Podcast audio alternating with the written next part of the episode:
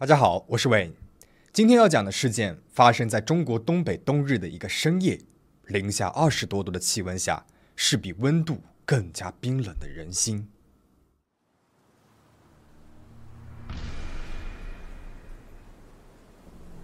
二零一八年一月二十七日晚上十点四十分，在距离辽宁省锦州市中心十公里开外的崇关路环岛附近，发生了一起重大交通事故。一辆北京牌照的丰田越野车撞上了公路边的护墙，造成了一人当场死亡、一人重伤的严重后果。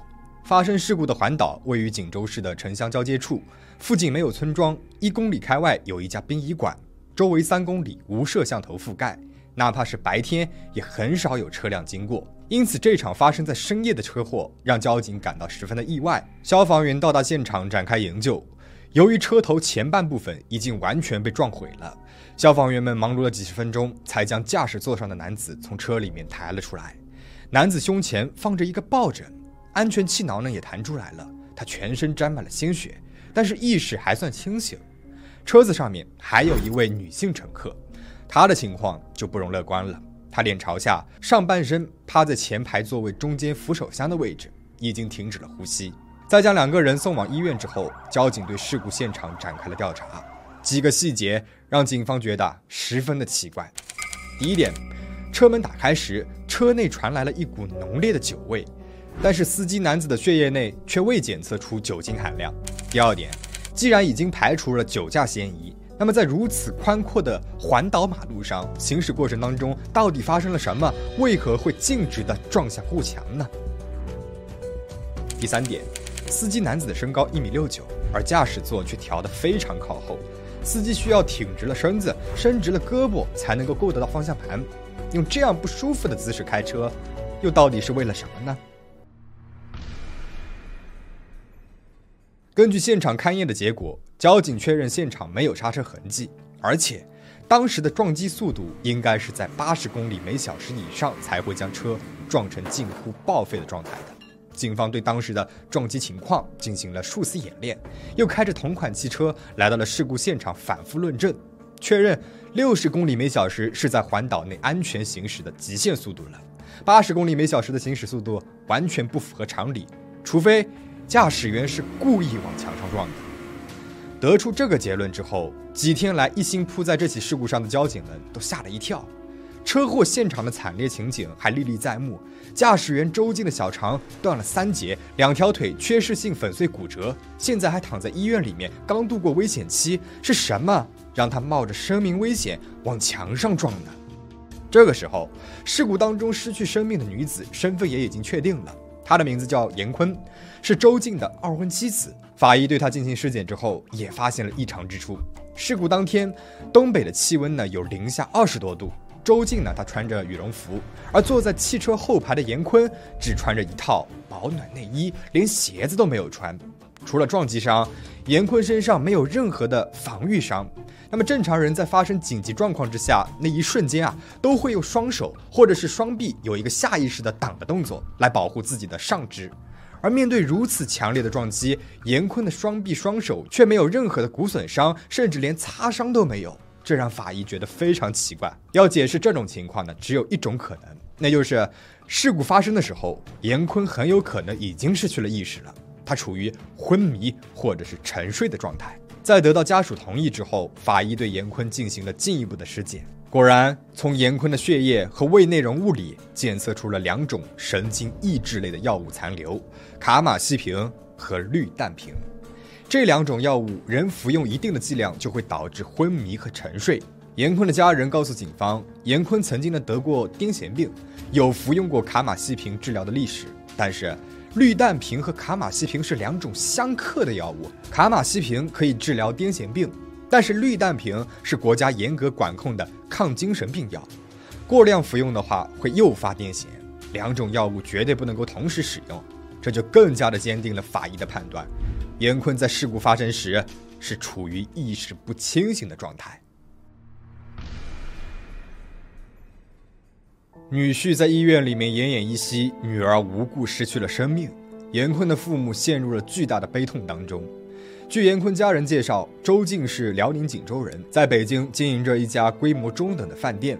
严坤是家里的小女儿，是一个爽朗的北京姑娘，比周静小了六岁，身材高挑。十岁的时候，严坤因为高烧诱发了癫痫症，从此之后，父母就格外偏爱这个小女儿，把她照顾得很好。自从结婚生子之后，严坤的癫痫病呢也再也没有复发过了。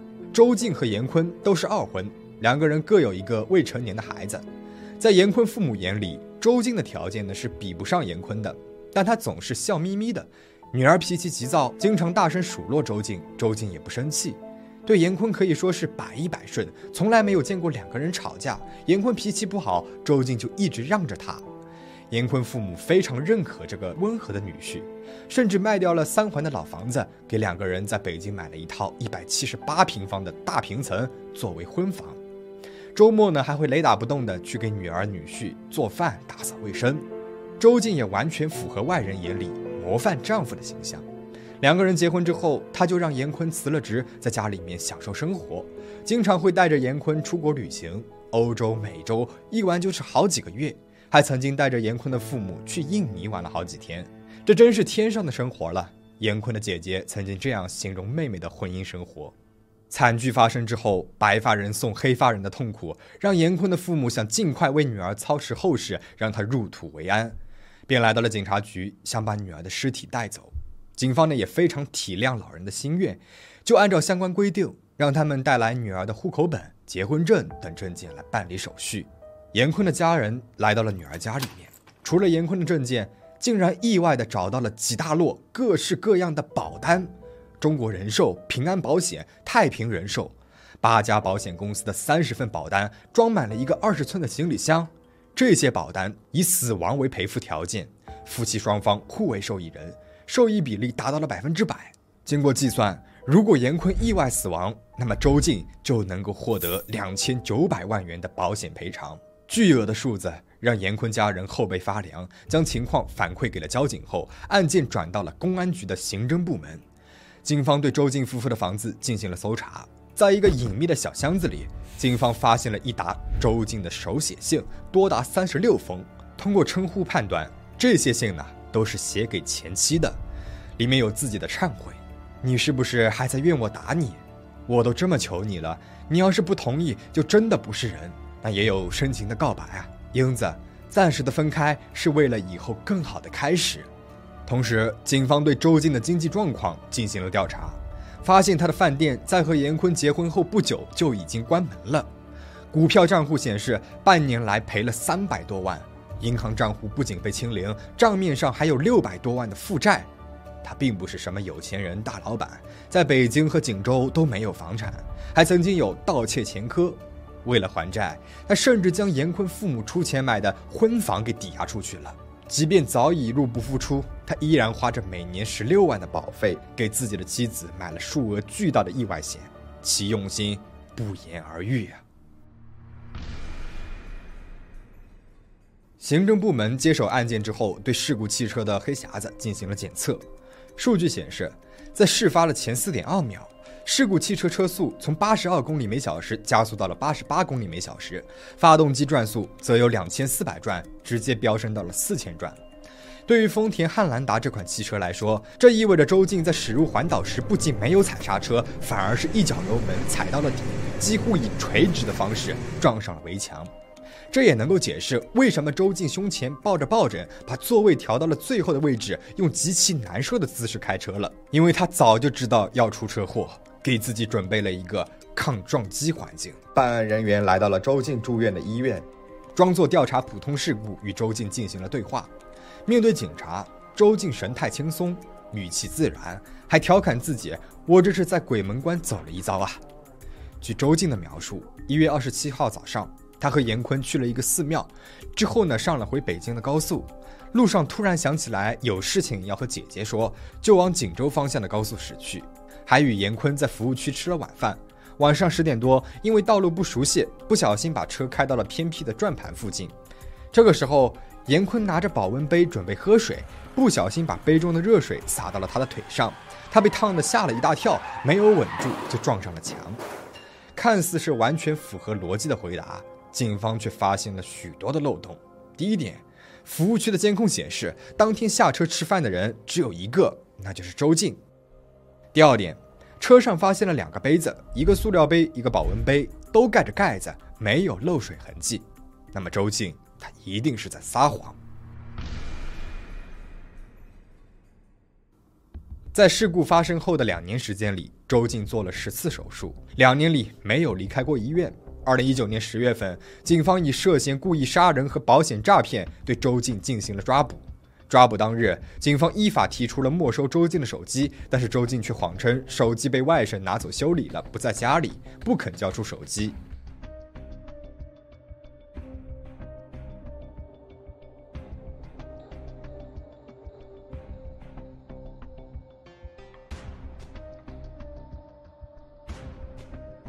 周静的异常反应让警方觉得手机里面呢一定有周静不想让警方发现的重要线索。在与律师沟通之后，周静最终是硬着头皮交出了手机。